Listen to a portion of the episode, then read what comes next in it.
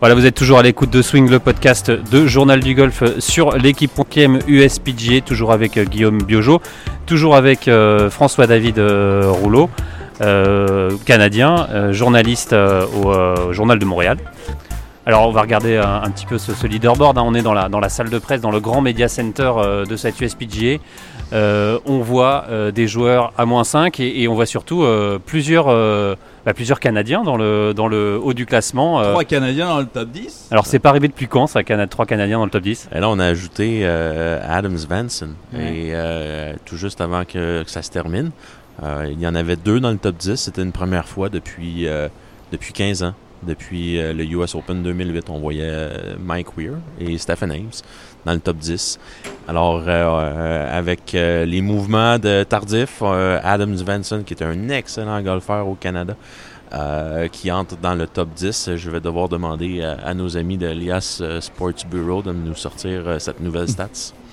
Alors, on voit ces, joueurs canadiens, évidemment, Corey Connors, qui qu'on ne présente plus, hein, qui est un joueur canadien euh, déjà euh, affirmé. Mhm. Euh, les deux autres, c'est vrai qu'on les connaît un peu moins bien. Est-ce que, bah, est-ce que tu, peux nous les présenter un petit peu, ces deux joueurs? En fait, Taylor Pendrith, c'est son grand ami. il a resté chez lui au début de. De Corey Connors? De Corey Connors, oui. Il a resté chez lui au domicile familial au début de sa carrière sur le circuit de la PGA. un excellent golfeur, très long, très puissant. Excellent aussi avec ses fers. Aujourd'hui, en deuxième ronde, il nous disait que ça, ça, avait très bien été avec son fer droit. Euh, et c'est une de ses faiblesses. Il faut le dire, là, à la Coupe des Présidents, à Kuala-Lolo, en septembre, euh, ça a été son, sa, grande faiblesse qui a coûté très cher à, l'équipe internationale. Donc, euh, Taylor Pendrit. Adams Vanson, c'est un joueur complet. il excelle dans tous les domaines du jeu, dans toutes les facettes du jeu. Maintenant, c'est de vraiment s'imposer parmi l'élite mondiale. Donc c'est ça, et de, et de, rester parmi l'élite mondiale en multipliant les, les, euh, les bons, euh, les, les, bons résultats. Euh, c'est un joueur qui, qui est précis, qui est excellent avec ses coups de fer, mais doit être plus patient et plus posé aussi sur le terrain. Un peu trop nerveux euh, ouais, c'est un peu un manque de, de, de, de millage dans son cas, mais c'est aussi, je crois, une gestion, gestion du parcours. Et quand on voit évidemment euh, Corey Connors, on, se dit euh, que c'est un joueur qui, qu'on voit souvent en, haut des, mhm. classements. Hein. Euh, je crois que la dernière victoire d'un, Canadien en majeur, c'est évidemment McQueer au Masters en 2003. En 2003, oui. Exactement. Corey Connors, évidemment, il a le potentiel pour gagner un majeur. Oui, tout à fait. Maintenant, on le voit dans le haut du tableau. Euh, il suffit pour lui de continuer, c'est ça, de, continuer à peser sur l'accélérateur, ne pas lever le pied en jouant, en voulant jouer trop patiemment. On voit un Scotty Scheffler, on voit un, Bryson DeChambeau, un Brooks Kapka euh, qui ont beaucoup d'expérience euh, dans ces situations-là et qui n'hésiteront pas, eux, à oser et à attaquer les fagnons. Corey Connor, c'est le style un peu plus patient, qui va, qui va moins agressif, ses, chances, moins agressif, mais qui, euh, qui doit absolument euh, continuer à peser sur l'accélérateur. Alors évidemment, on parle d'être agressif, mais euh, être agressif sur ce parcours de de Lockheed Country Club, Guillaume, c'est un peu problématique. Hein. On, on écoutera tout à l'heure Victor Pérez. il le disait, hein, c'est un parcours où on est sous pression tout le temps il faut plutôt jouer la méthode euh, défensive finalement. Oui et non. Euh, on voit quand même pas mal de joueurs euh, parfois aussi être un petit peu agressifs. Je pense que il y a des trous qui tournent dans les deux sens. Et moi, ce que j'ai constaté cet après-midi en, suivant les parties, c'est quand ça va dans leur sens de jeu, ils ont tendance à jouer le driver. Quand ça va pas dans leur sens de jeu, ils ont tendance à jouer plutôt un fer. Mais oui, effectivement, L'idéal est quand même de trouver des fairways. Donc pour trouver des fairways, c'est sûr que d'être un tout petit peu plus défensif est plus logique. Euh, mais il va être intéressant de voir ce week-end. Il va pleuvoir demain, on le sait, de manière importante. Donc les fairways vont moins rouler. Si les fairways roulent moins, ça va être plus facile de les trouver au départ. Donc est-ce que les joueurs vont être un peu plus agressifs à partir de, demain euh, Ça va être très intéressant de, de regarder ça. C'est un parcours qui se joue très lentement mhm. par sa configuration. Il y a des par, des par 3 qui sont très longs, des par 3 qui sont très longs. Ça joue, euh, ça nécessite plus de temps parce que les joueurs ont tendance à louper le green.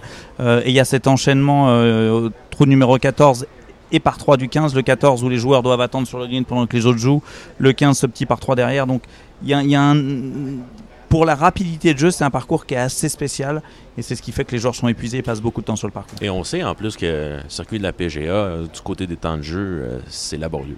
C'est très laborieux. C'est-à-dire qu'il, euh, il, on va dire qu'il, pas qu'il favorise le jeu long, le jeu lent, mais en tout cas qu'il laisse, qu'il laisse courir. En fait, il n'y a pas de, il y a pas de bad time pour les joueurs, quoi. Non, on ne pénalise pas les joueurs lents et on a vu que ça fait euh, grand bruit au, au Masters en avril. Euh, le golf au Canada, c'est euh, populaire, c'est important. C'est important. C'est un des sports les plus, in- les plus euh, populaires au Canada depuis euh, bon nombre d'années. Popularité a explosé. Comme chez nous, ça, en fait. euh, ça, ça- à Combien de golfeurs, euh, si tu as le chiffre en mémoire? Euh, ça se compte en plusieurs millions euh, de golfeurs à travers le Canada. Ouais, donc nous, nos 600 000 gol- pratiquants, en tout cas, euh, on est un peu plus loin, euh, Guillaume? On est malheureusement un petit peu plus loin. Beaucoup de, et puis je suppose beaucoup de, de beau golf, beaucoup de, de golf qui reçoit aussi des, des tournois de la, du PGA Tour. Il y a des tournois du PGA Tour sur au Canada. Oui, tout à fait. Il y a l'Omnium canadien qui est euh, l'Open national.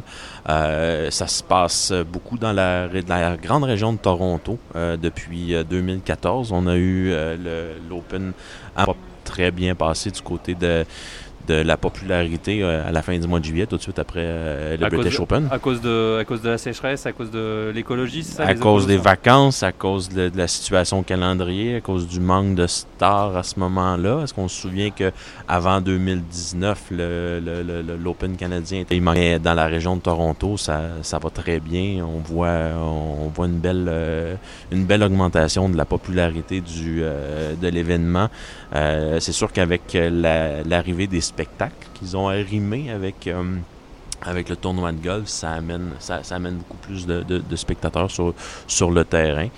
Maintenant, euh, c'est sûr que la, la grande région de Toronto euh, est peuplée de, de plusieurs très beaux terrains de golf. On en trouve aussi dans les provinces de l'Atlantique. C'est, on Il y a de quoi faire, quoi? ah oui, il y a quoi faire. Et au Québec, il y a aussi plusieurs bons, beaux, terrains de golf. Là. Je pense notamment à Mumfrey Magog, qui est dans la même.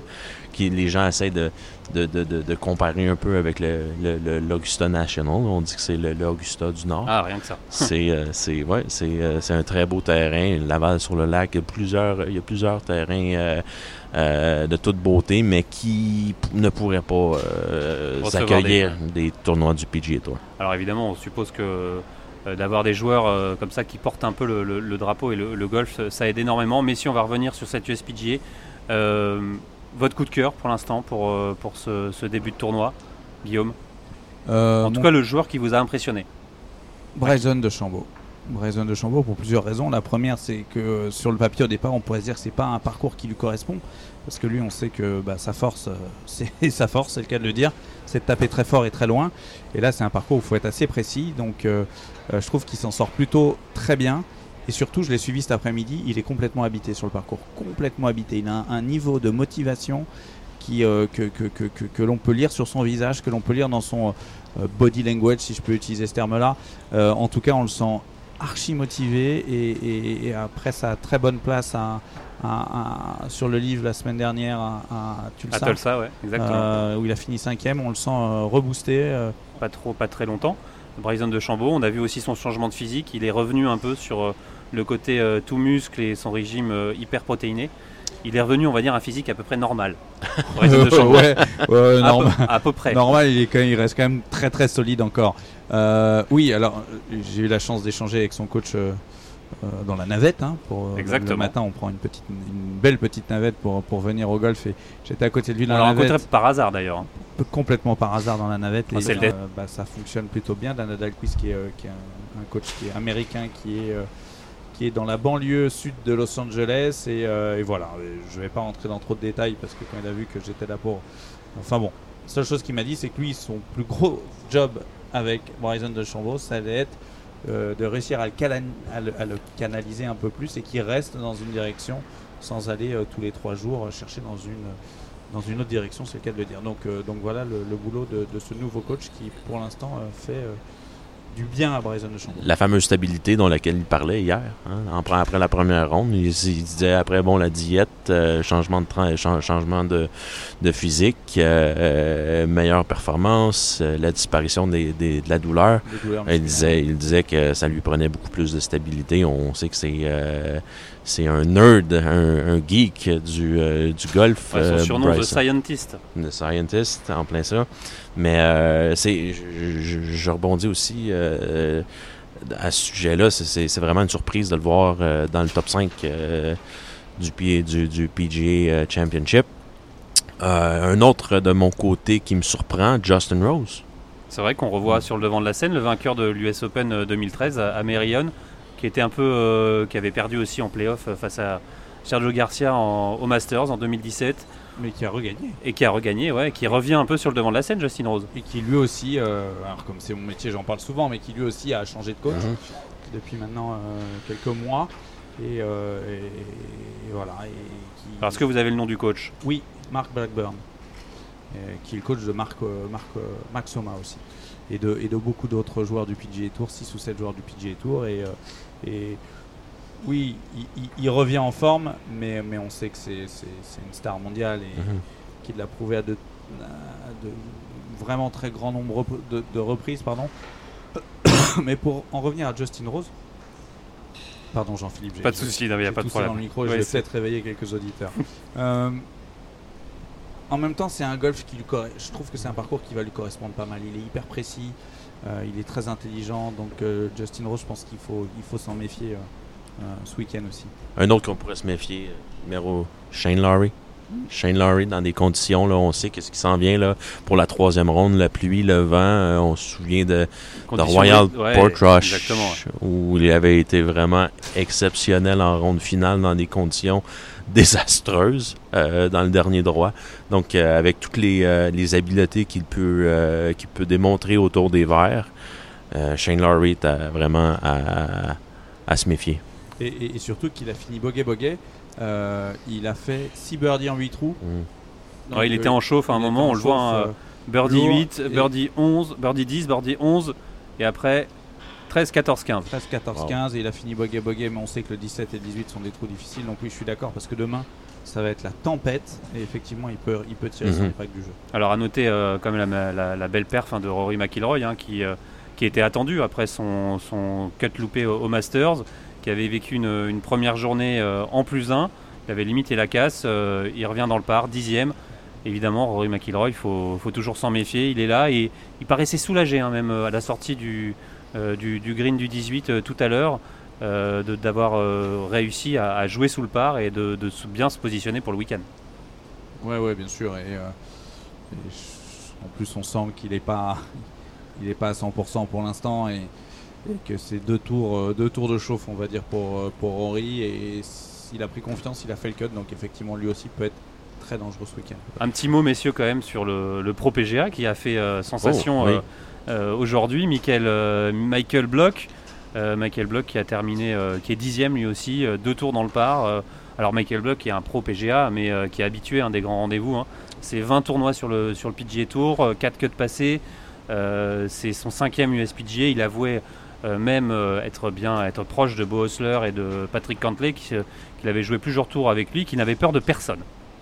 Voilà. C'est très bien de voir un, professionnel de club de golf se, se frayer un chemin parmi les stars mondiales. C'est encourageant parce que ce sont ces, ces gars-là qui, qui enseignent le golf à l'amateur moyen, aux juniors.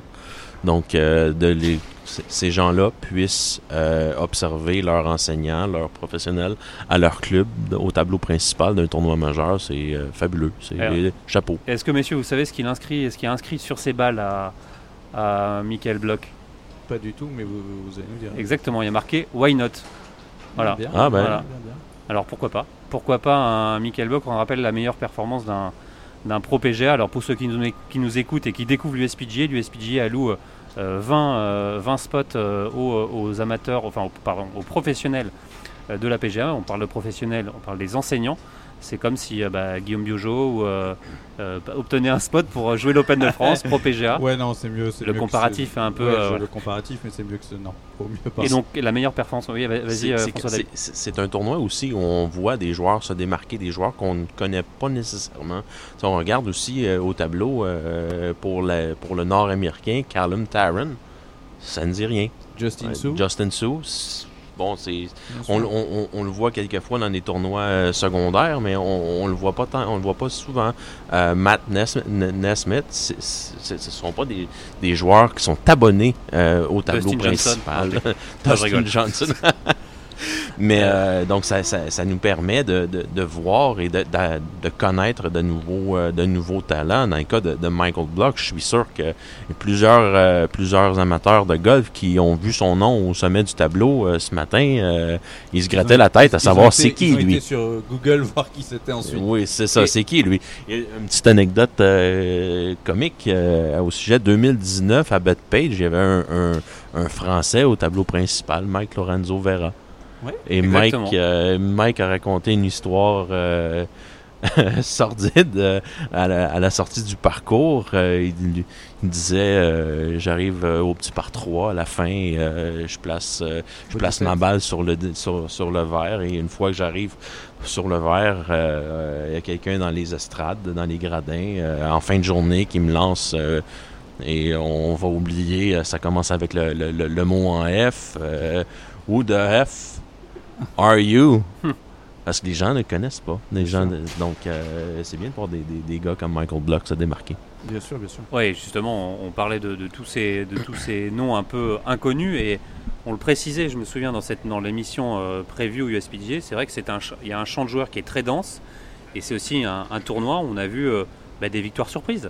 C'est ça aussi, c'est, euh, et c'est, limite peut-être plus dur de gagner un USPGA que de gagner peut-être pas les autres tournois majeurs, mais euh, Ah, absolument. euh, et on a vu euh, le. euh, J'ai un trou de mémoire, Jean-Philippe, mais ça va me revenir très vite, puisqu'il est dernier du tournoi, je crois. Euh, Michael. C'est le champion de 2003. Le Exactement. Michael, le champion de 2003. Sean Michael, non? Sean Ouais. Michael, Sean Michael ou Mikey, Michael. qui avait gagné ici en 2003. euh, Exactement, et, et qui, euh, et qui aujourd'hui, avant-dernier, je, suis- je suis méchant, euh, plus 23 total, mais effectivement, euh, il- il- ça, ça peut arriver qu'on ait un, un- un vainqueur qui soit un tout petit peu moins connu Mm. ici qu'à Augusta par exemple ou, ou qu'à l'US Open. Mais, euh, mais c'est bien, c'est bien justement que ce champ soit dense mais large et qui donne la possibilité à tout le monde que ça soit effectivement un, un, euh, Justin Sue ou effectivement à Best Page un Mike Lorenzo Vera Mm. qui est certes pas très connu euh, à Best Page mais bien connu en Europe et c'est sûr que c'est bien que ça soit ouvert à tout le monde. Bah D'ailleurs, euh, Victor Pérez, on, on a écouté un peu dans les, dans les travées de d'O'Kill. Euh, Victor Pérez, il n'y a pas grand monde qui le connaît aussi en, en France, alors que c'est quand même le. Enfin, En France. en- en France, pas en France, euh, en- ici aux États-Unis, alors que c'est quand même le 66e euh, joueur mondial. Euh, Et, et- et surtout euh, à la Race to Dubaï, il est troisième. Troisième. il est troisième. Donc euh, c'est vraiment qu'il est un joueur euh, hyper connu en, Europe et surtout très performant. Ouais, justement, euh, Victor Pérez, euh, c'est euh, le, le sujet qu'on va aborder maintenant. Premier tour à rallonge pour Victor Pérez qui a dû terminer ce matin à 7h. Il a enchaîné direct à euh, 8h39 exactement. Et Victor Pérez il s'en est très bien sorti. plus 2 total pour Victor Pérez qui passe le cut, forcément et qui est dans le, dans le top 30 du tournoi, c'est génial. En tout cas, pour nous Français, qui, euh, on ne boude pas de notre plaisir de voir un, Fran- un- un Français qui, euh, qui euh, figure bien dans un majeur aussi compliqué que celui-ci. de, de passer le cut dans un majeur, c'est, euh, je dirais, une, première victoire. Et comme il nous l'a dit tout à l'heure, pour gagner. Une première victoire, mais il ne s'arrête pas là, Victor. hein, lui, il voit plus loin. Non, bien sûr. Il nous l'a dit d'ailleurs au micro de Journal du Golf tout à l'heure. pour gagner, il faut jouer le dimanche. Il aura, l'occasion de jouer dimanche. Donc, euh, c'est très bien. Mais euh, on l'a vu sur le parcours, on l'a pas mal suivi, hein, Jean-Philippe, ensemble. Euh, il est, comme, à son habitude, hyper impliqué, hyper sérieux. Il, fait, est très intelligent sur le parcours, il fait les bons choix.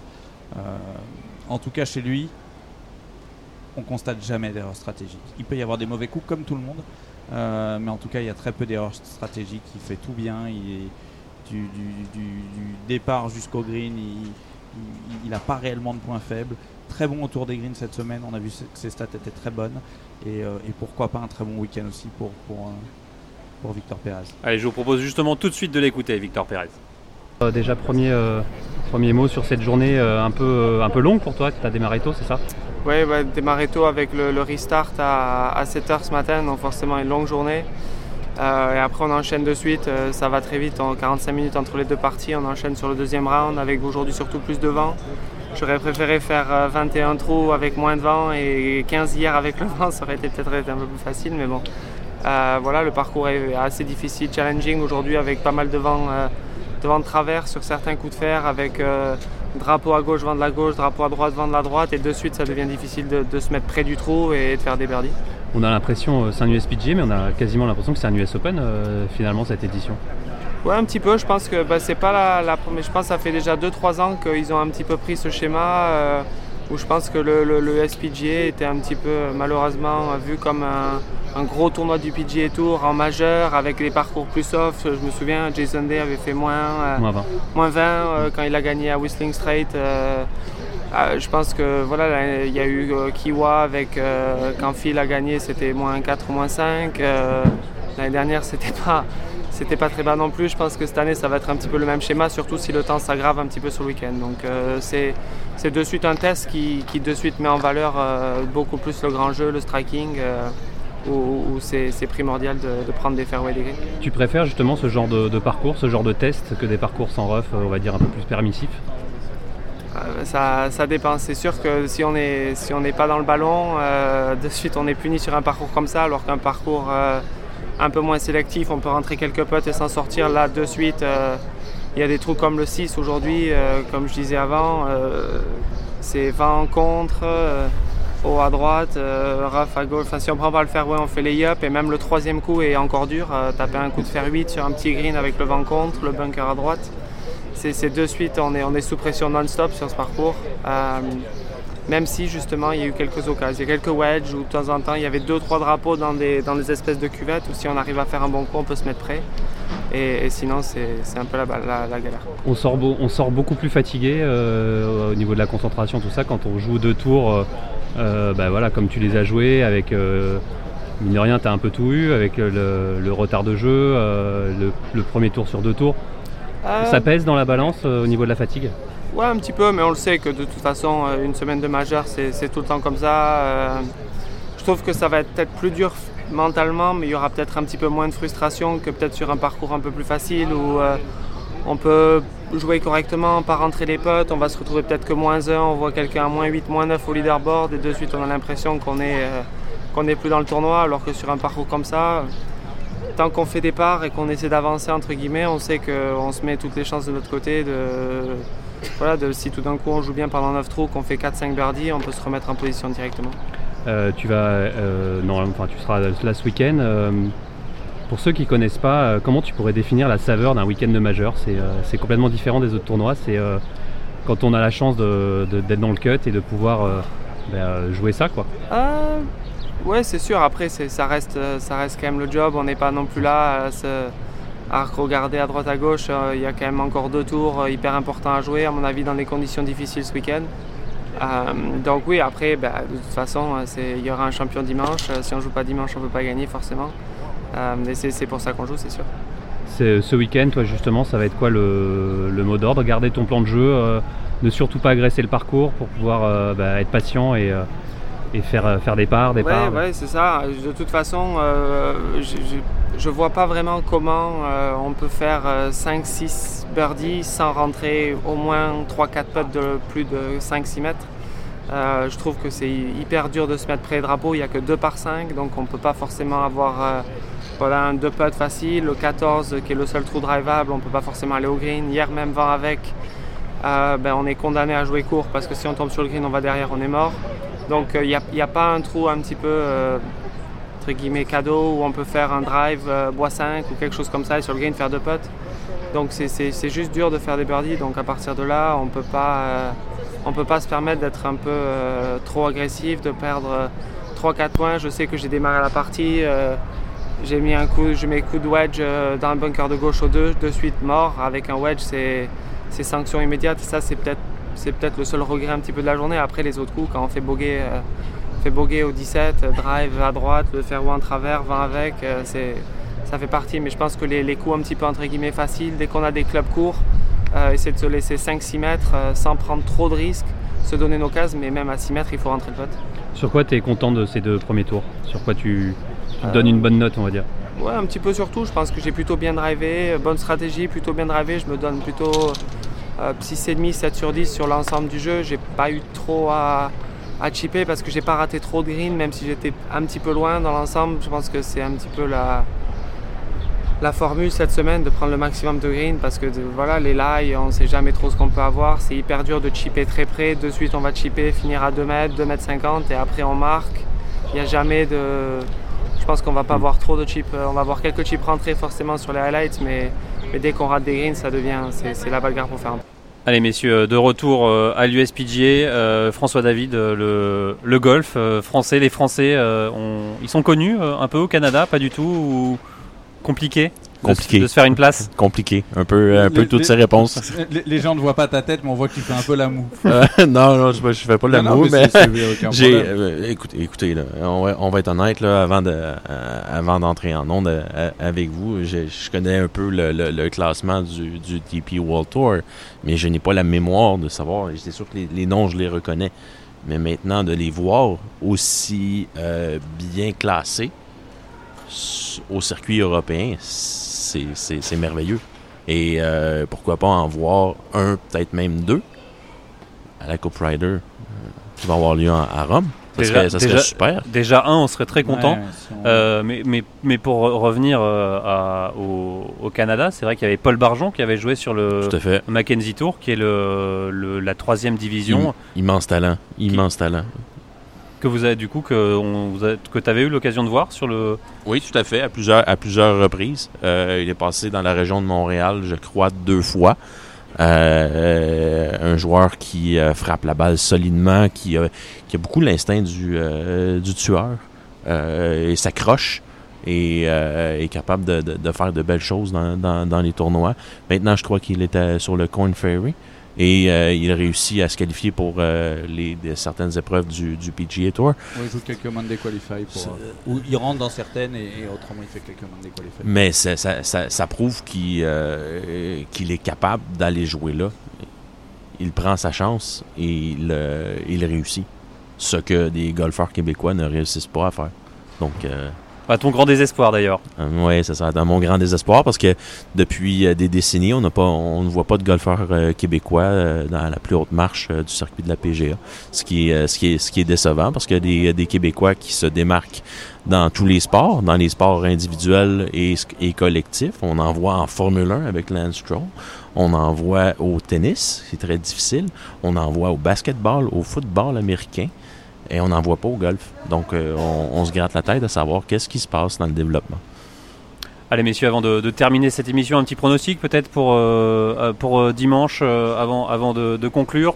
Quand on regarde ce, ce classement, euh, Un petit pronostic pour dimanche. euh, on n'a pas parlé de Scotty Scheffler évidemment qui est, qui est en tête, hein, l'ancien numéro mondial. Si on demande à François David quel est son pronostic, il- un petit Connors Ce serait bien de voir Corey Connors gagner un majeur. 20 ans, après son Mike, nom. 20 ans après Mike Weir, hein, Tout à euh, fait. 2003. hein.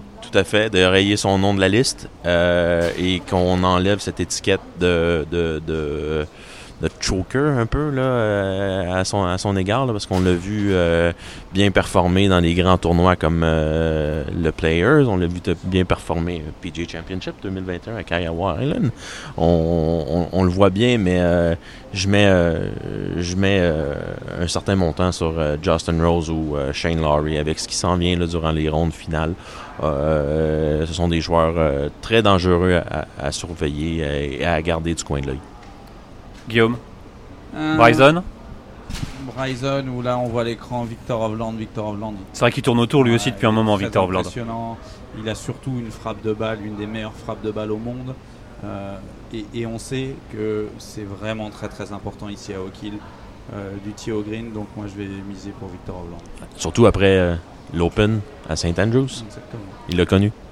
Allez, euh, moi, Et- et- moi et moi, messieurs, j'allais le dire. Moi, j'aimerais bien, c'est plutôt le choix du, cœur que Rory McIlroy euh, nous fasse un grand numéro ce week-end. Il est libéré d'avoir passé ce cut-là, on l'a vu soulagé. Et euh, moi, je mettrais une petite pièce sur une belle performance de, McIlroy euh, ce week-end. Ça vous va pas une belle performance, c'est la, la victoire. Ouais, mais la victoire, c'est tellement dur à décider. euh. Allez, victoire de McIlroy, c'est fait. Allez, merci beaucoup, euh, messieurs. C'est la fin de cette émission. Merci beaucoup, euh, François David, de nous avoir accompagnés durant plaisir. toute la durée de cette émission. Euh, bonne chance pour Corey Connors et pour tout le golf canadien. Et on se retrouve très, bien, très bientôt, dimanche, déjà, dé- déjà dimanche, pour débriefer cette USPG. Salut